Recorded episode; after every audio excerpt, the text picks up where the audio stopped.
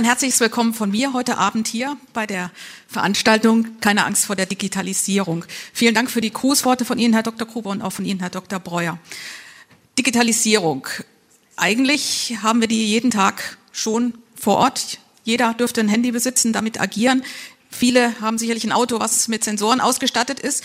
Und trotzdem gibt es diese Angst vor der Digitalisierung. Ich denke, dass dieser Abend einige Antworten geben wird, wie wir damit umgehen können und würde damit anfangen mit Herrn Minister Laumann, der zunächst einen Impuls aus der Politik vortragen wird. Ich denke, er wird auch verschiedene Initiativen schon benennen, wie eben äh, die Antworten der sozialen Marktwirtschaft auf die Fragen der wirtschaftlichen und sozialen Teilhabe gegeben sind. Herr Minister Laumann ist nicht nur Minister für Arbeit, Gesundheit und Soziales in Nordrhein-Westfalen, er ist auch im Präsidium der CDU Deutschland und er ist Bundesvorsitzender der christlich-demokratischen äh, Arbeitnehmerschaft CDA, dem sogenannten Sozialflügel der CDU. Und ich denke, aus diesen drei Perspektiven werden Sie jetzt uns auch schon einige Punkte nennen. Besten Dank.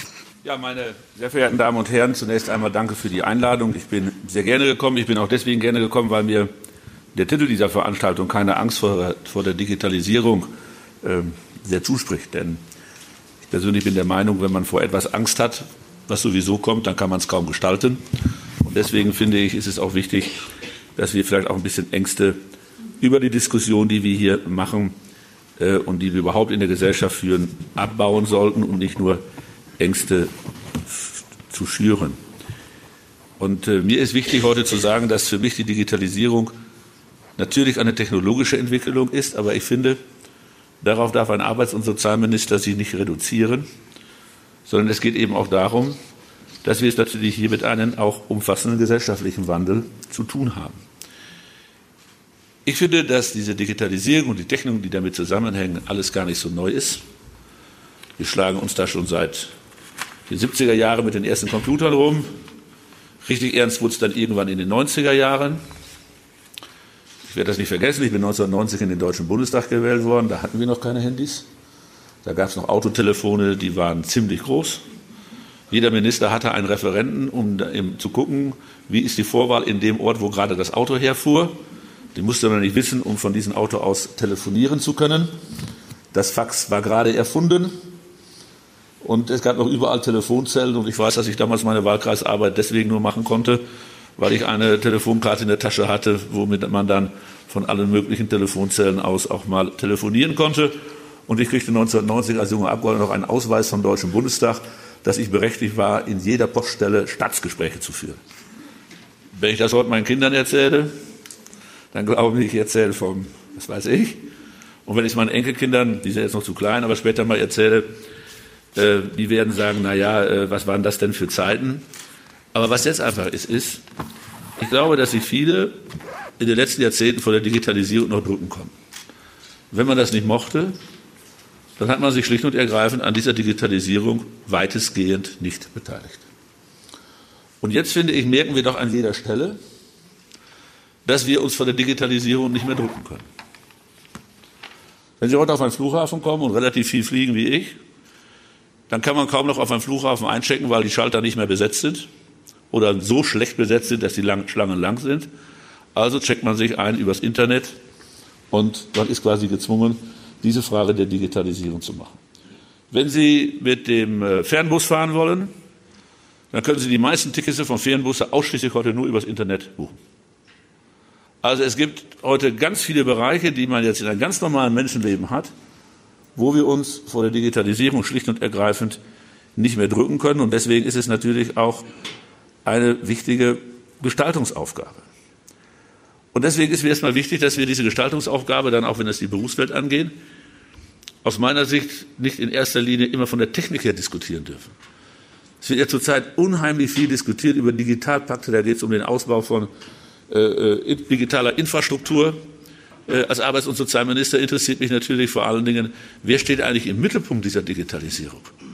Ist es die Technik oder ist es noch der Mensch? Soll diese Technik den Menschen dienen oder soll der Mensch dieser Technik dienen? Und da sehe ich ganz viele Punkte, auch in meinem ganz normalen alltäglichen Leben, wo natürlich die Digitalisierung und die damit verbundenen Kommunikationssysteme Veränderungen in der Arbeitswelt bedeuten, aber auch viele positive Veränderungen bedeuten.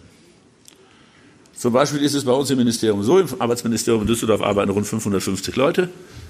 Meine Vorgänger haben das nicht gewollt. Wir haben eingeführt, dass diejenigen, die es wollen, auch von zu Hause aus zwei Tage in der Woche arbeiten können.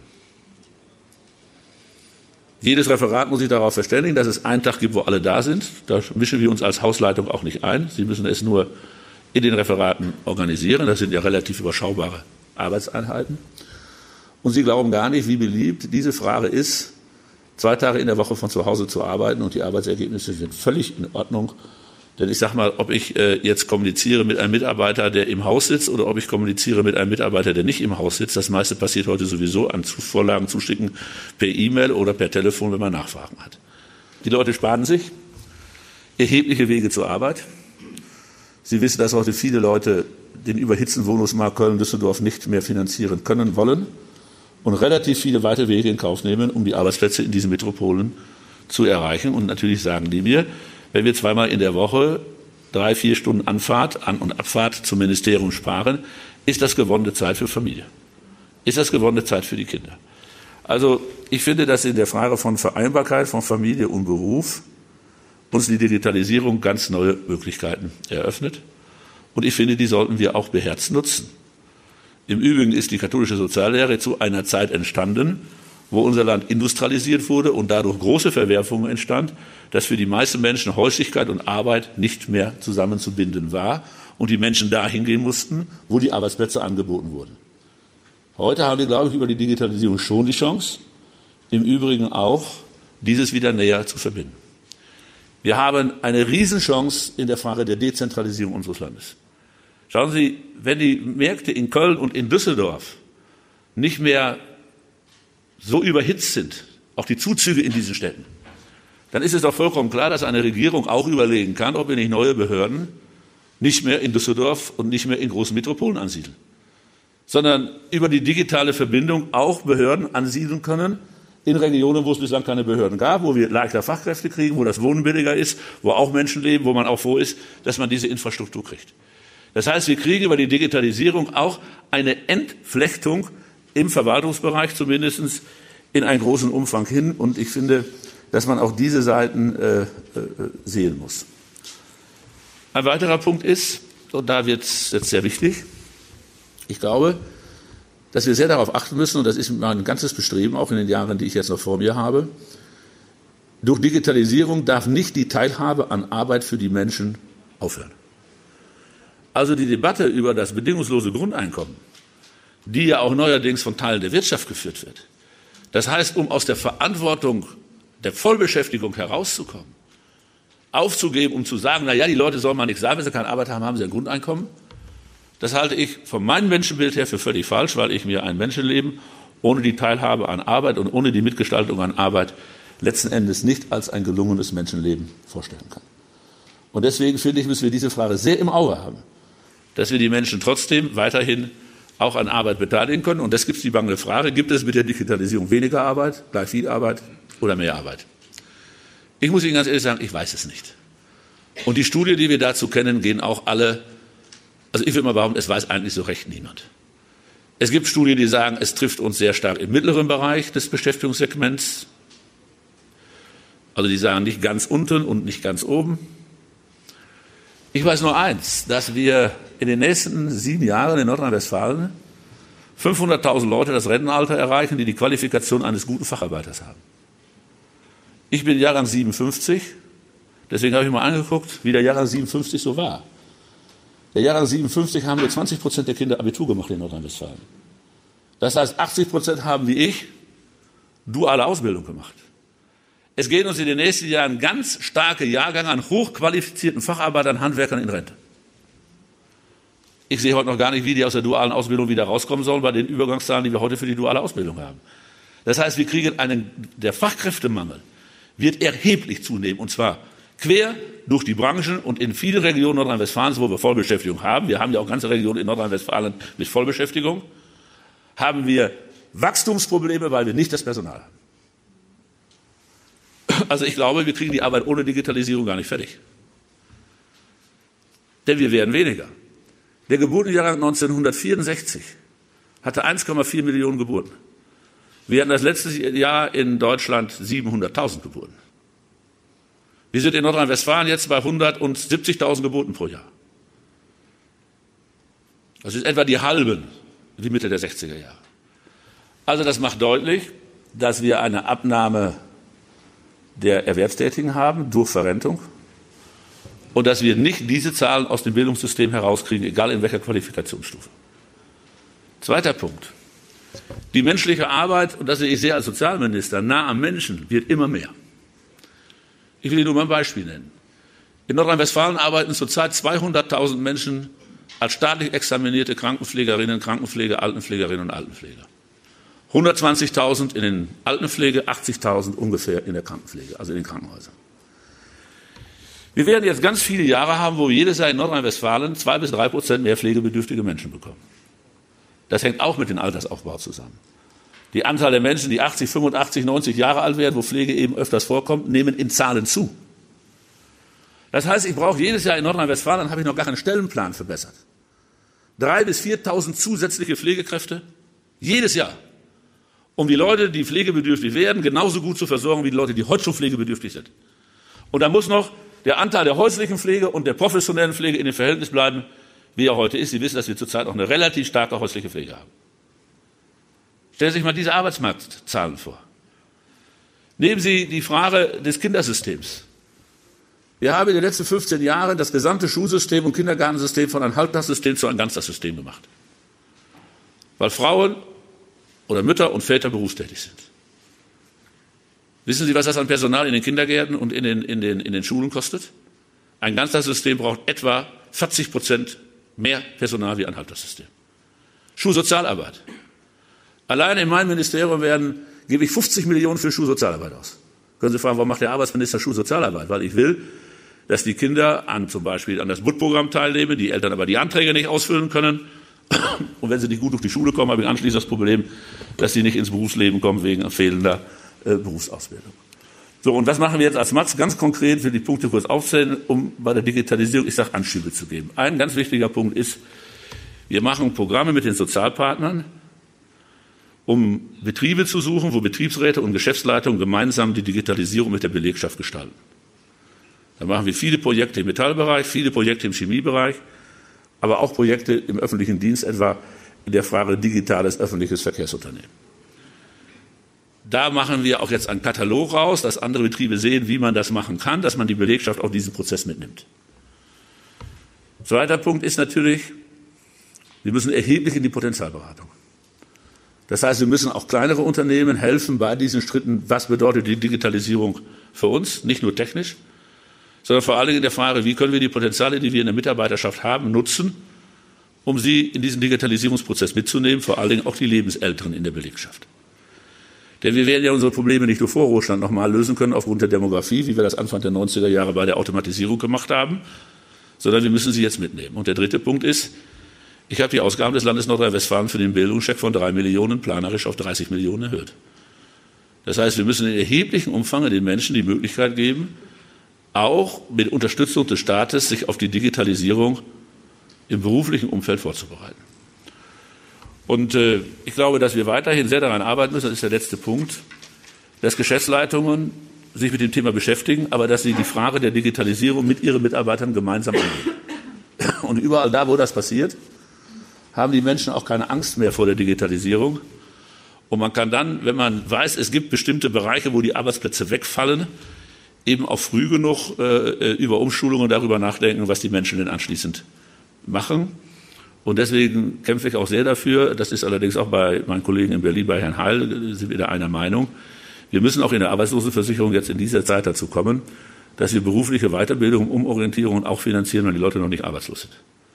Also diese alte Idee zu sagen, wir finanzieren alles, wenn du arbeitslos bist, aber relativ wenig, wenn du noch in Arbeit bist, die müssen wir umkehren und stärker auch investieren in diesen Bildungsfragen, lebenslanges Lernen jetzt wegen der Digitalisierung auch neben der Berufstätigkeit. Schönen Dank.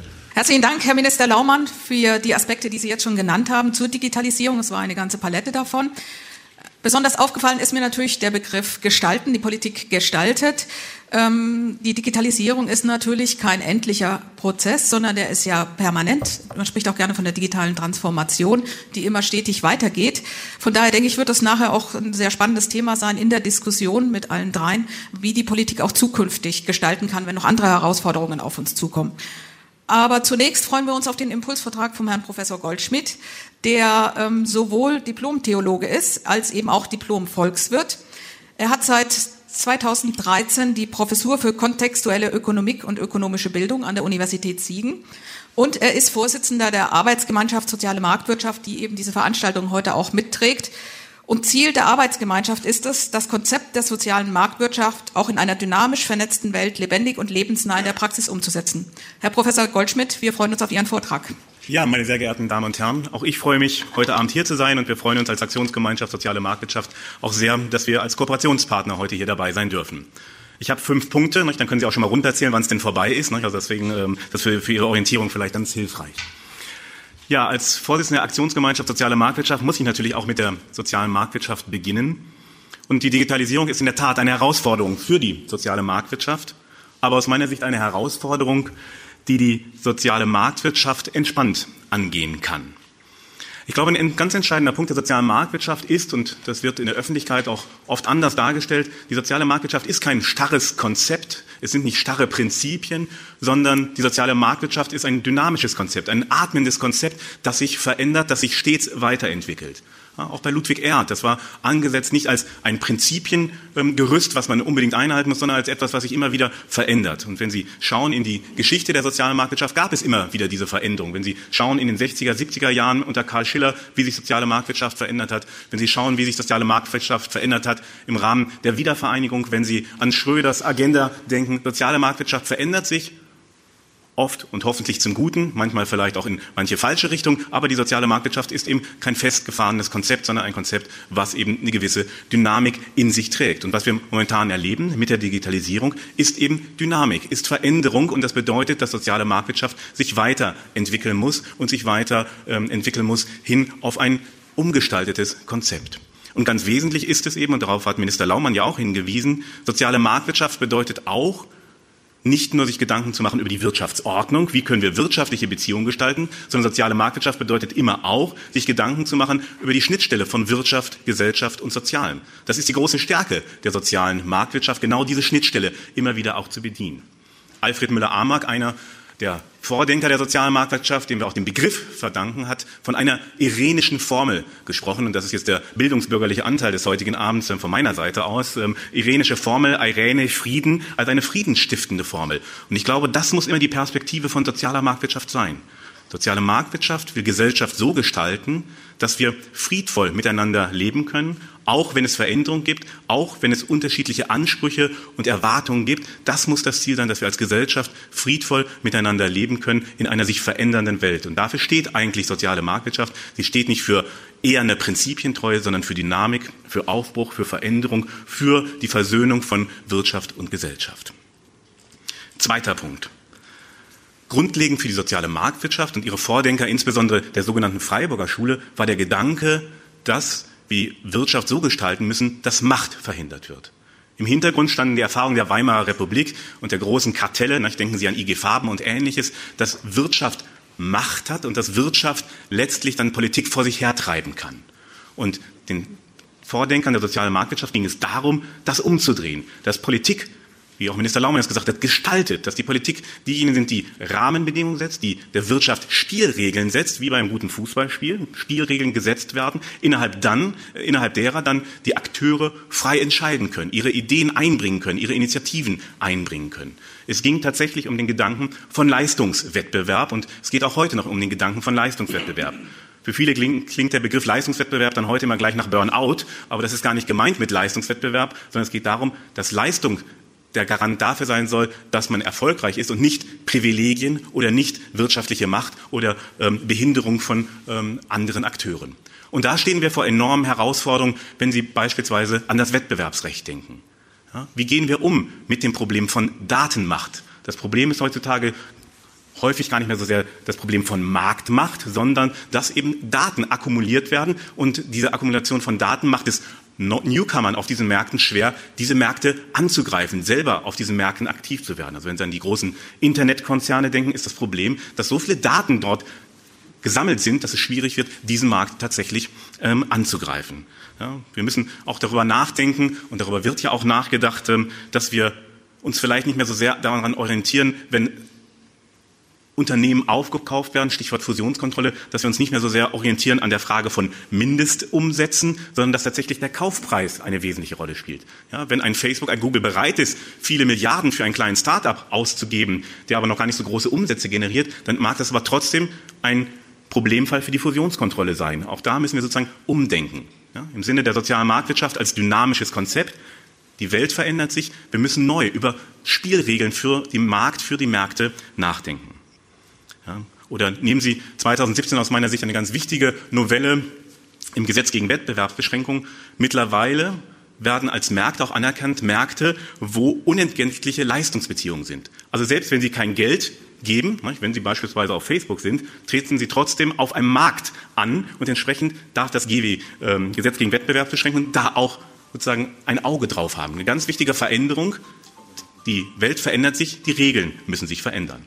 Aber es geht nicht nur um Beschränkung, das ist mir ganz wichtig. Es geht auch um Ermöglichung von Wettbewerb. Nehmen wir das Beispiel Uber. Alle von Ihnen waren, ähm, die von Ihnen die in den USA waren, sind vielleicht auch schon mal mit einem Uber-Taxi gefahren. Ja, dort haben wir in, in Deutschland eine ganz komische Konstruktion wo wir sagen, naja, Uber ist kein Taxibetrieb, weil die Fahrer haben keine Ortskundeprüfung. Uber ist aber auch kein Mietwagen, ähm, weil ähm, das Uber-Taxi eben nicht an den Standort zurückkehrt. Nämlich nach deutschem Recht ist es nur dann ein Mietwagen, wenn es nach einer Fahrt wieder an den Ursprungsort zurückkehrt. Also müssen wir Uber in Deutschland verbieten. Zumindest ist das so zum Teil die Argumentation, die gebracht wird. Und ich glaube, auch hier müssen wir Freiräume ermöglichen, wir müssen Kreativität ermöglichen und Dinge auch mal ausprobieren. Also neu über Regeln nachdenken, gleichzeitig Regeln haben, die auch Kreativität ermöglichen. Über den Fall von Uber können wir gerne noch ähm, auch im Detail diskutieren. Dritter Punkt. Soziale Marktwirtschaft an der Schnittstelle von Wirtschaft und Gesellschaft. Soziale Marktwirtschaft lebt von einer lebendigen Demokratie. Soziale Marktwirtschaft ist durchaus auch ein Konzept, was eben zu unserem demokratischen Rechtsstaat dazugehört. Wir brauchen Demokratie, wir brauchen die Ideen und auch die Vorstellung der einzelnen Bürgerinnen und Bürger. Was hat das jetzt mit Digitalisierung zu tun? Naja, ich weiß nicht, wer von Ihnen in letzter Zeit mal durch kleinere Innenstädte gefahren ist. Sie erleben dort, dass ganz viele Geschäfte zumachen. Und das ist durchaus auch ein Phänomen von Onlinehandel. Wenn Sie sehen, mittlerweile 20 bis 30 Prozent im Bereich von, von Mode, im Bereich von Spielzeug werden über den Onlinehandel abgewickelt. Das bedeutet, wir haben ein Aussterben der Innenstädte. Das ist schlecht für den Handel, das ist schlecht für die Attraktivität von Innenstädten, das ist aus meiner Sicht aber auch schlecht für die Demokratie. Innenstädte sind Orte der Begegnung. Wenn Sie zum Bäcker gehen, sprechen Sie im Zweifel vielleicht mit jemandem, der eine andere Meinung hat. Wenn Sie aber keinen Bäcker vor Ort mehr haben, dann sprechen Sie mit Ihrer Familie oder mit Ihrem Freund, die im Zweifel die gleiche Meinung haben wie Sie. Ja, wir müssen uns Gedanken darüber machen, wie wir trotz des Sterben von Innenstädten diese Orte attraktiv machen, dass sie Orte der Begegnung bleiben, dass wir eben tatsächlich auch ähm, möglich machen, weiterhin lebendig, demokratisch miteinander zu diskutieren. Aus meiner Sicht ist Digitalisierung ein ganz wichtiger Fall auch für die Kommunalpolitik, sich Gedanken dazu machen, darüber zu machen, wie können wir Kommunen anders gestalten, sodass sie lebendig bleiben, dass sie Orte des Austauschs bleiben. Vierter Punkt. Digitalisierung führt zu individualisierten Marktbeziehungen. Und das hat einen doppelten Effekt. Ja, es führt zu individualisierten Marktbeziehungen, die im Zweifel auch außerhalb des klassischen Marktgeschehens liegen. Nehmen Sie das Beispiel Airbnb. Einerseits ist das ein sehr erfolgreiches Geschäftsmodell, aber es ist gleichzeitig auch etwas, was Wünsche von Menschen bedient. Dass Menschen sagen, sie wollen lieber zu jemandem nach Hause kommen und dort irgendwie ein familiäres Gefühl haben und dort übernachten, als dass sie in einem großen, gefühlt seelenlosen, äh, seelenlosen Hotelkette unterwegs sind. Durch die Digitalisierung können bestimmte Wünsche und Vorstellungen auch ermöglicht werden, die wir vielleicht auf klassischen Märkten so nicht bedient haben. Das ist ein, eine Chance, tatsächlich auch, ne, dass Nachbarn in anderer Art und Weise ähm, in einen Austausch treten, ne, Stichwort Share Economy, aber es ist natürlich auch eine Gefahr, dass Märkte, dass Unternehmen mit diesen Gefühlen spielen. Ne? Und bei Airbnb bin ich mir nicht ganz so sicher, ob es ihnen wirklich tatsächlich nur primär um das nachbarschaftliche Gefühl geht oder um eine relativ ähm, erfolgreiche Geschäftsidee. Ja, aber wir müssen anders darüber nachdenken, wie Marktbeziehungen aussehen, wie Geschäftsideen aussehen und was das eben auch zu tun hat mit Wünschen und Interessen an Märkten und an Marktbeziehungen. Fünfter und letzter Punkt. Aus meiner Sicht, und das werden wir gleich sicherlich auch noch diskutieren, Digitalisierung bedeutet auch für die soziale Marktwirtschaft, keine Revolution und auch keine Disruption, sondern letztendlich eine Evolution. Ja, wie beim Wettbewerbsrecht gezeigt. Wir haben ja nicht plötzlich von heute auf morgen ganz anderes Wettbewerbsrecht, aber wir müssen evolutiv unser Wettbewerbsrecht beispielsweise verändern. Wir müssen evolutiv über Kommunalpolitik anders nachdenken. Was aber, glaube ich, ganz wichtig ist, wir verändern nicht nur wirtschaftliche Landschaften, sondern die Digitalisierung verändert auch geistige Landschaften. Menschen fangen anders nach über die Welt, ja, fangen anders nach über die Welt zu denken. Sie haben ein anderes Mindset oder ein anderes mentales Modell oder welches andere Fremdwort Sie gerne hätten. Es geht darum, dass Sie wirklich anders durch eine andere Brille auf die Welt schauen.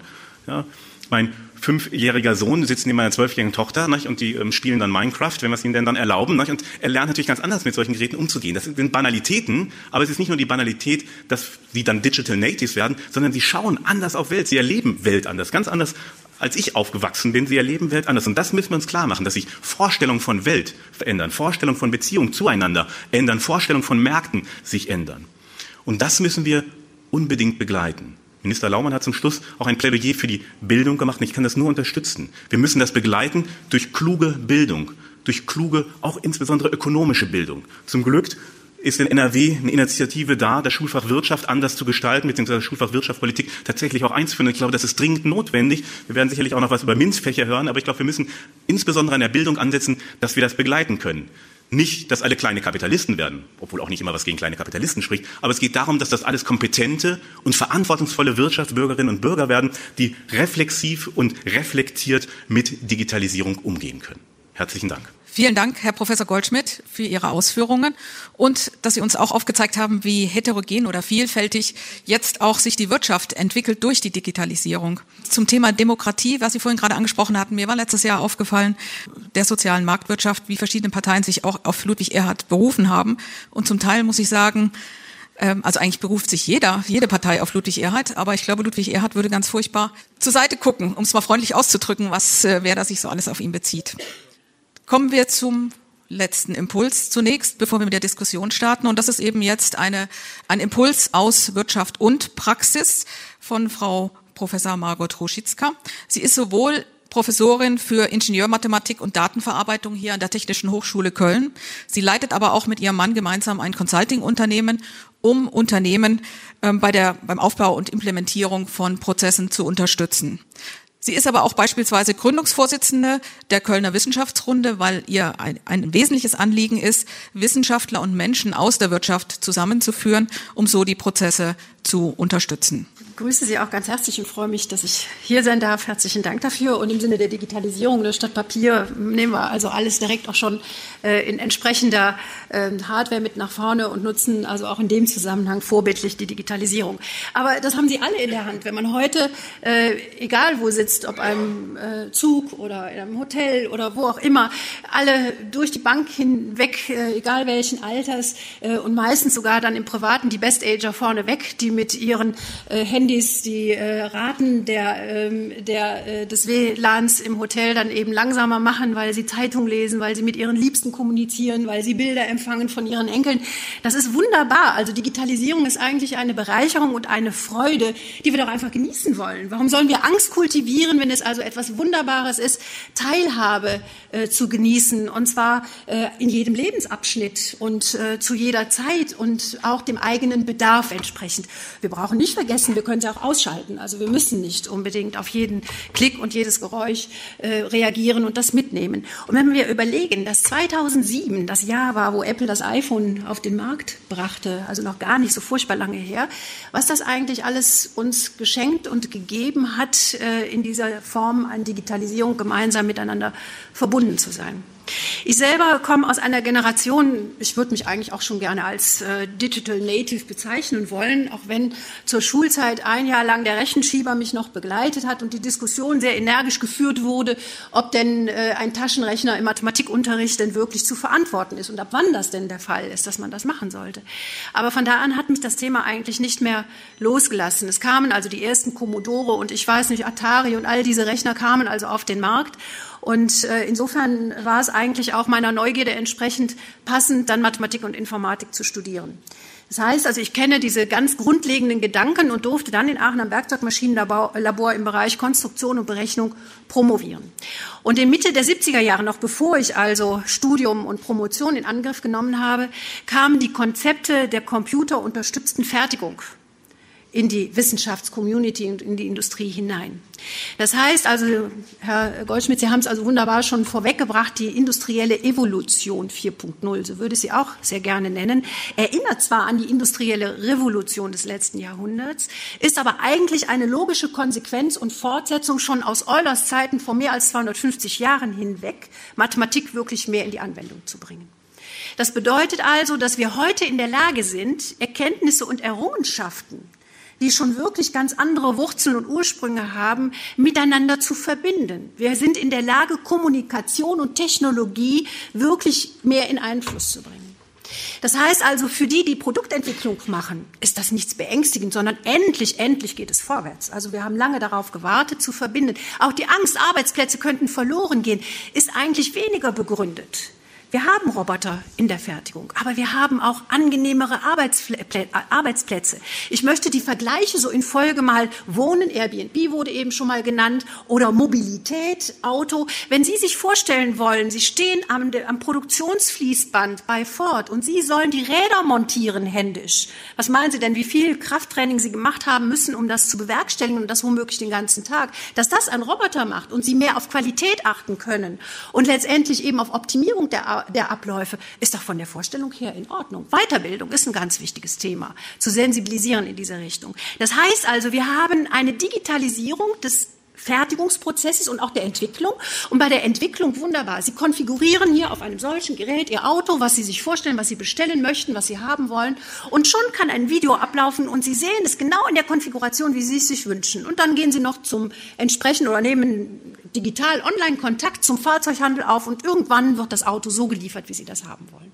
Das ist doch eigentlich eine angenehme Form der Vernetzung, dass wir digital vom Wunsch, von der Anforderung, die wir haben, bis hin zu dem Auto, in dem wir Platz nehmen, mit dem Komfort, mit all dem, wie wir uns das wünschen, bis das perfekt ist. Gehen wir nochmal aufs Wohnen zurück. Wenn Sie sich vorstellen, Sie suchen Wohnraum, ist knapp und wenn ich ihn so finden möchte, wie ich ihn haben will, auch gar nicht einfach, die passenden Antworten zu finden. Aber mit den Plattformen, die mir über ImmoScout dort die Möglichkeit geben, etwas zu finden, bin ich doch auch nicht verlegen darum, das zu nutzen, um eben eine entsprechende perfekte Wohnung für meinen Bedarf zu finden. Also eine ganze Menge Errungenschaften, die wir alle sehr gerne nutzen und die wir toll finden.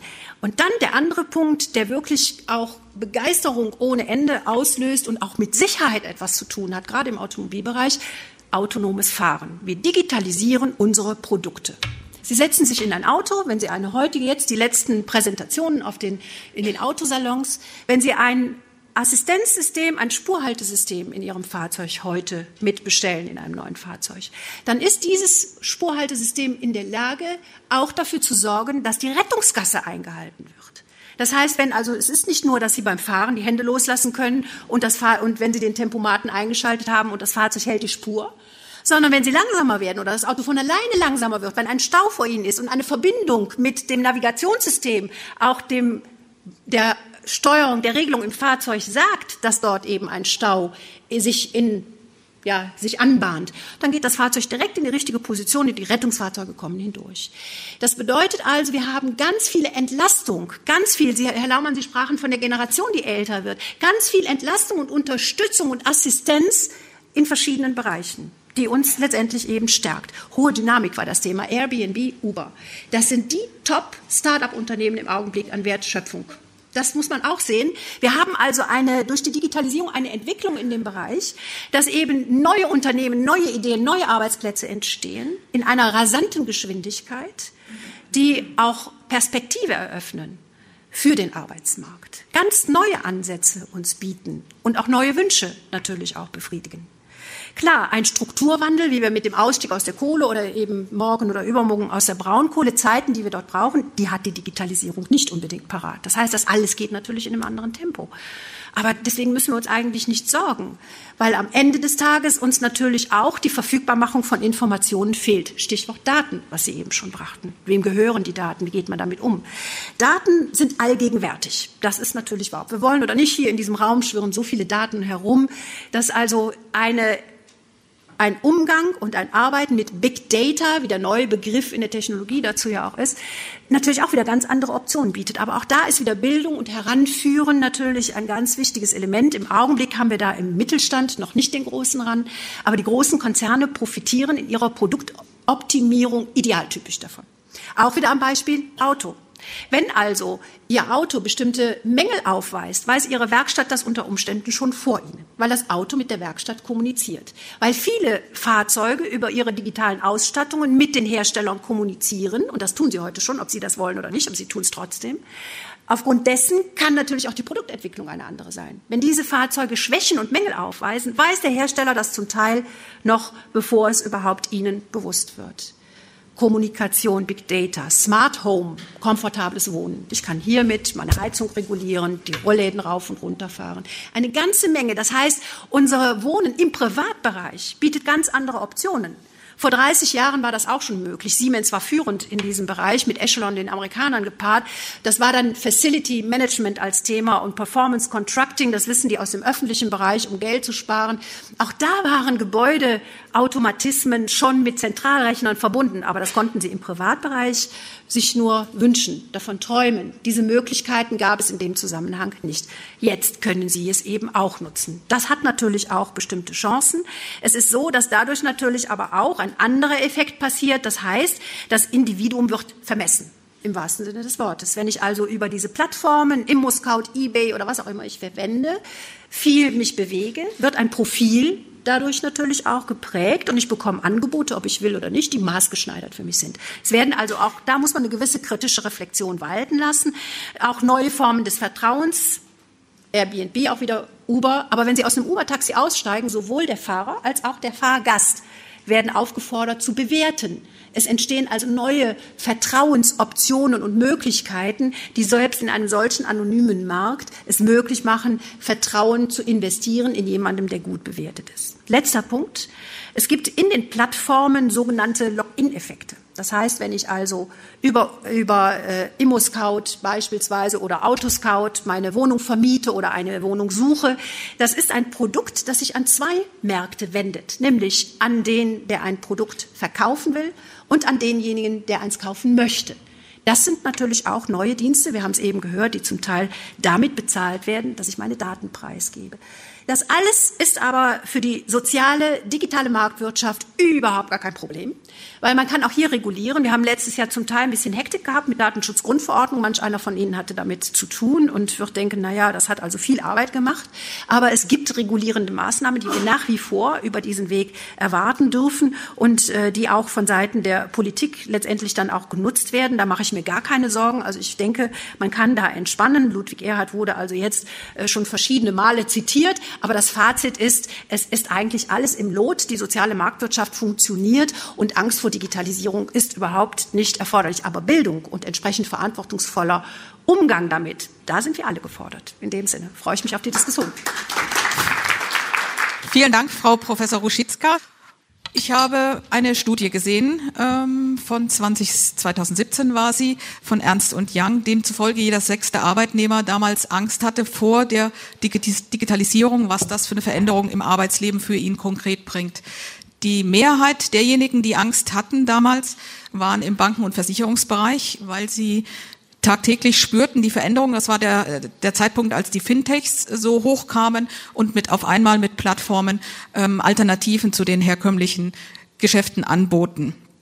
Ich fand dabei interessant, dass äh, nicht nur die über 60-Jährigen ähm, ihre Angst äh, vor einer Veränderung ihres Arbeitsplatzes zum Ausdruck brachten, sondern beispielsweise auch Mitarbeiter, die unter 20 Jahren sind, also sozusagen die Digital Natives, die Frau Professor Ruschitzka auch schon angesprochen hat. Ähm, da stellte sich mir dann doch die Frage, ähm, wir erleben ja jeden Tag die Digitalisierung. Frau Ruschitzka hat das sehr deutlich auch nochmal alles aufgezählt. Aber irgendwo ist es doch dieses Unbekannte, ähm, was uns dennoch Angst macht. Ähm, wie würden Sie sehen, Herr Professor, Goldschmidt ähm, was erwartet die Digital Natives zum Beispiel oder wie lassen sie sich integrieren, gerade auch im Hinblick auf soziale Marktwirtschaft? Ich glaube, es steht außer Frage, dass sich, und das haben wir, glaube ich, auch in den Impulsreferaten gehört, dass sich tatsächlich was verändern wird. Die Digitalisierung verändert unsere Lebenswelt und Veränderung bedeutet nicht nur Euphorie, sondern eben auch Sorge, was denn kommen mag und wie es denn kommen mag. Von daher, glaube ich, sind die Ängste verständlich, die viele haben, weil sie wissen, dass sie sich in einem anderen Umfeld eben auch anders aufstellen müssen. Aber ich glaube, wir müssen zum einen unterscheiden zwischen beruflichen Chancen und Tätigkeiten. Ich glaube, das ist ganz wichtig, auch mit Blick auf die Digitalisierung. Es fallen gar nicht so sehr die Berufe weg, sondern es fallen bestimmte Tätigkeiten weg. Natürlich wird jemand, der für ein Kreditinstitut arbeitet, in 20 Jahren andere Aufgaben haben, als er es vielleicht noch 1970 hatte und auch noch 1990. Aber das heißt nicht, dass es nicht weiterhin Menschen gibt, die andere Menschen in Gelddingen beraten werden. Das wird natürlich zentral sein, es wird vielleicht sogar noch mehr werden, aber es ist eben eine andere Tätigkeit, ähm, die wir dort haben werden. Und auch nochmal, Minister Laumann hat es angesprochen gehabt, ähm, ich glaube, ein zweiter wichtiger Punkt, in der Tat, es werden sicherlich Jobs wegfallen, es werden Tätigkeiten wegfallen, aber es werden eben auch neue Tätigkeiten und es werden auch neue Jobs entstehen. Also die Studie, auf die sich, glaube ich, ähm, Herr Laumann bezog, ist eine Studie vom IAB, die eben deutlich gemacht haben, naja, es werden ungefähr 1,5 Millionen Jobs wegfallen, aber es werden auch ungefähr 1,5 Millionen Jobs hinzukommen. Das, das der Punkt, der aber dann eben Angst macht, ist, werde ich betroffen sein und nicht derjenige, der verliert, wird auch gleich den nächsten Job bekommen, sondern da entstehen natürlich Unsicherheiten. Und da ist eben ganz zentral, was Frau Rutschitska gesagt hat, wir müssen insbesondere in die Fort- und Weiterbildung investieren. Wir können vielleicht gleich auch noch ausführlicher darüber sprechen. Ähm, Herr Laumann hat es auch schon angesprochen. Wir müssen überlegen, wie sieht auch eine moderne duale Ausbildung aus. Wir müssen auch die Ausbildung verändern. Wir müssen ähm, verändern, was Lehrerinnen und Lehrer auch an Wissen vermitteln, um eben genau diese Ängste abzubauen, um Möglichkeiten zu eröffnen, in einer sich verändernden Welt beruflich gut aufstellen zu können. Und natürlich, es werden bestimmte Berufsgruppen stärker betroffen sein. Facharbeiter wurden angesprochen, als vielleicht andere Bereiche, ähm, die eben vielleicht eine andere akademische Ausbildung haben. Herr Minister Laumann, Sie hatten auch schon die Bildungschecks äh, angesprochen, die Sie anbieten. Sie haben dieses Volumen erhöht. Ähm, merken Sie, dass die Nachfrage auch greift? Also dass äh, sehr viel stärker auch von Seiten der Unternehmen, auch jetzt zum, vorhin wurde ja auch der Mittelstand genannt, der da noch ein bisschen hinterherhinkt. Ähm, ja, wird es stärker in Anspruch genommen, Ihrer Erfahrung nach? Ja. Also wir sind jetzt ja noch nicht mal zwei Jahre äh, an der Regierung. Der äh, Bildungscheck wird sehr, sehr stark angenommen natürlich sind auch die Vertriebswege klar. Wir machen es ja über die Volkshochschulen, über die Volksbildungswerke, wir machen es über die Handwerkskammern, über die Innungen, sodass wir da ja auch äh, über die Strukturen sehr gut an die Leute rankommen. Natürlich ist jetzt nicht alles, was da gemacht wird, Digitalisierung. Das muss man jetzt äh, auch dazu sagen. Also der Bildungscheck funktioniert ja so, dass eine berufliche Weiterbildung bis zu 500 Euro die halben Kosten übernommen werden. Äh, äh, so und das ist schon ein ziemlich unbürokratisches Instrument, was äh, relativ gut läuft. Wir haben dann auf der anderen Seite ja auch die Potenzialberatung. Du hast ja oft kleine Unternehmen, die vollkommen cheffixiert sind. Also gerade die Gründergeneration kriegt es irgendwann, wenn das Unternehmen größer wird, die Arbeitsteilung sehr schwierig hin, weil alles auf den Chef, auf die Chefin äh, äh konzentriert ist. Und irgendwann geht es halt nicht mehr.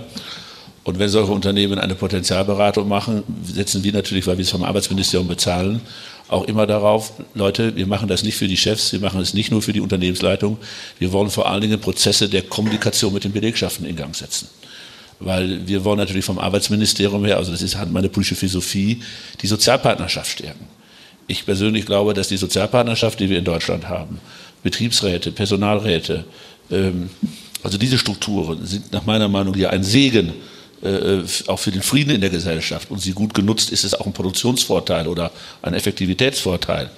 Also der Mensch will ja heute seinen Arbeitsplatz mitgestalten. Es ist ja nicht mehr so, ich bin 1972 in die Lehre gekommen. Da werde ich nie vergessen, mein Meister, ich habe Landmaschinenschlosser gelernt, der hat mir am ersten Tag gesagt, du weißt, in dieser Schmiede ist mein Wort Gesetz. Punkt.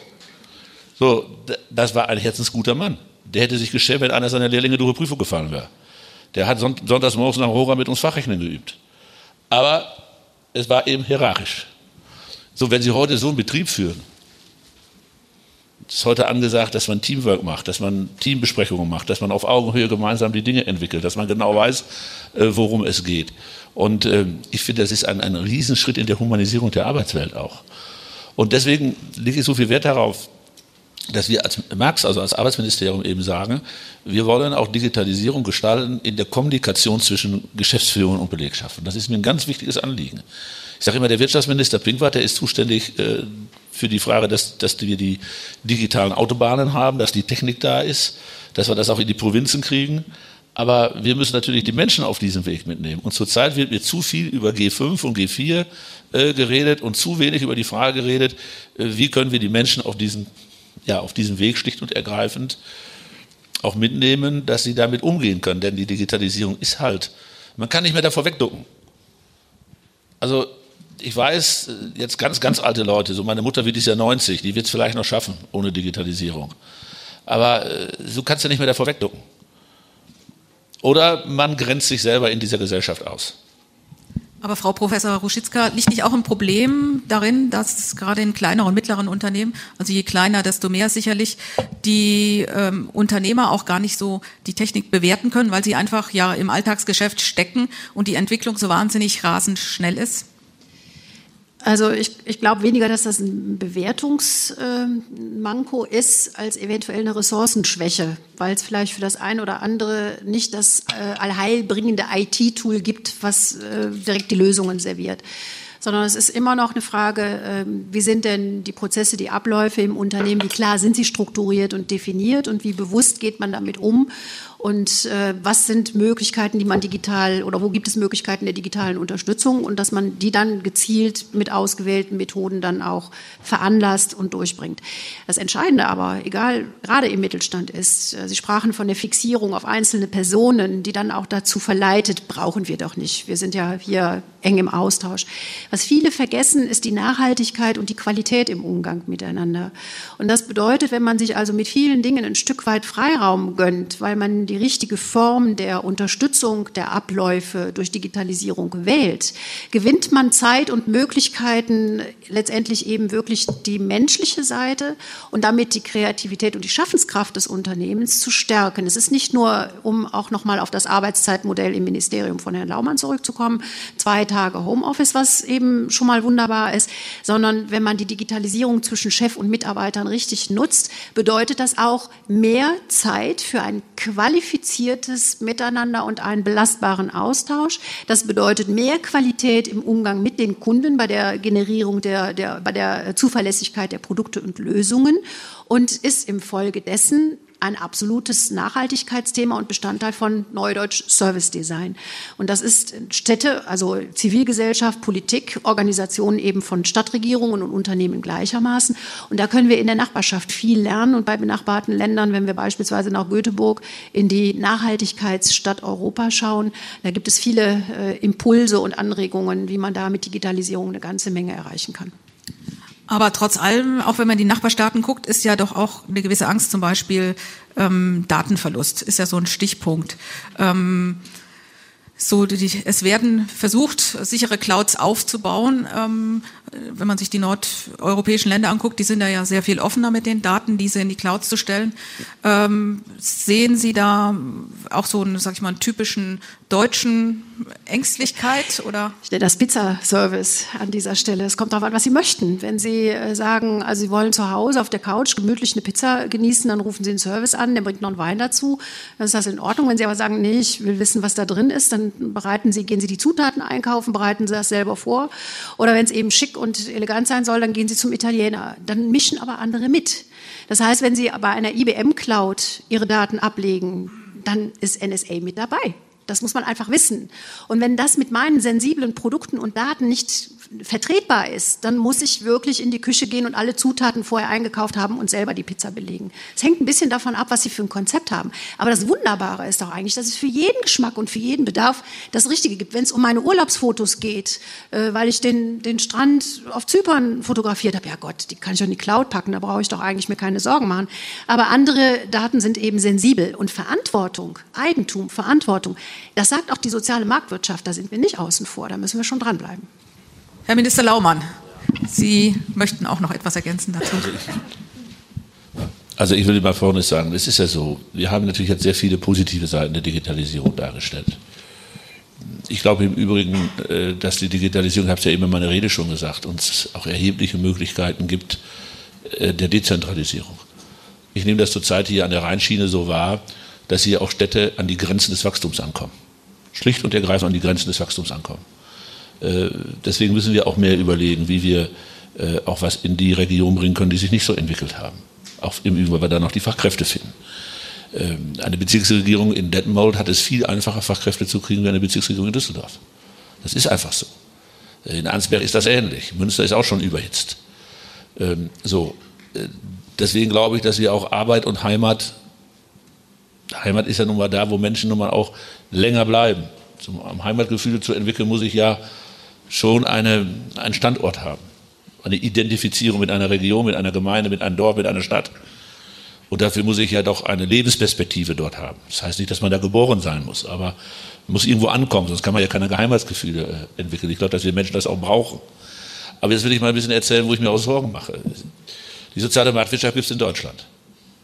Das ist ein deutsches Modell. Die Digitalisierung ist international. Es spielt sich ja nicht in deutschen Grenzen alleine ab.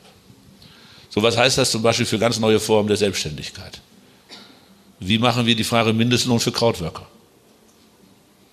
Wie machen wir das, dass die sozial abgesichert sind? Wie machen wir das, dass da überhaupt noch ein paar Spielregeln gelten? Was den Stundenlohn angeht, was das Einkommen angeht. Da stehen wir auch, auch wie Sozialpolitiker, schon noch vor Fragen, vor Fragen. Also die Frage Rente kannst du lösen. Du kannst sagen, es gibt eine Rentenversicherungspflicht für Selbstständige. Steht im Übrigen jetzt im Koalitionsvertrag der Regierung in Berlin drin. Aber die Frage, wird diese Arbeit als Kleinstunternehmer, wird die fair bezahlt? Da gibt es keine Tarifverträge. Wenn du selbstständig bist, da gibt es kein Arbeitszeitgesetz. Also da sind auch ein paar Punkte, äh, wo ich sage, da müssen wir sehr hingucken und da müssen wir überlegen, wie kann man das regulieren. Zum Beispiel, dass man ein Gesetz macht wie bei Künstlern, äh, dass im Auftrag sofort der Sozialversicherungsbeitrag mit drin ist. Künstlersozialversicherung funktioniert so. Wenn Sie einem Künstler eine Gage zahlen, ist sofort der Rentenversicherungsbeitrag Bestandteil der Gage. Sonst hätten wir ja überhaupt keine Sozialabsicherung der Künstler. Also da gibt es durchaus Denkansätze auch bei uns in der Sozialpolitik. Aber man darf sich nicht verkennen, wir kriegen einen Wettbewerb. Ist doch vollkommen klar, es kann heute ein, ein, ein Techniker aus einem Land, wo die Löhne äh, viel, viel niedriger sind wie bei uns, sich digital in die Entwicklung einschalten. An Standort Deutschland. Das haben wir ja schon. Also ich meine, da muss man schon sehen, es ist auch nicht nur wie bei jeder Entwicklung Gold, was glänzt. Nein, sicherlich nicht. Aber ich gehöre zu den Leuten, die sagen, wir werden es jetzt sowieso nicht aufhalten können. Also müssen wir es gestalten. Ja, ich denke, der Abend hat heute gezeigt, Angst ist ein schlechter Ratgeber.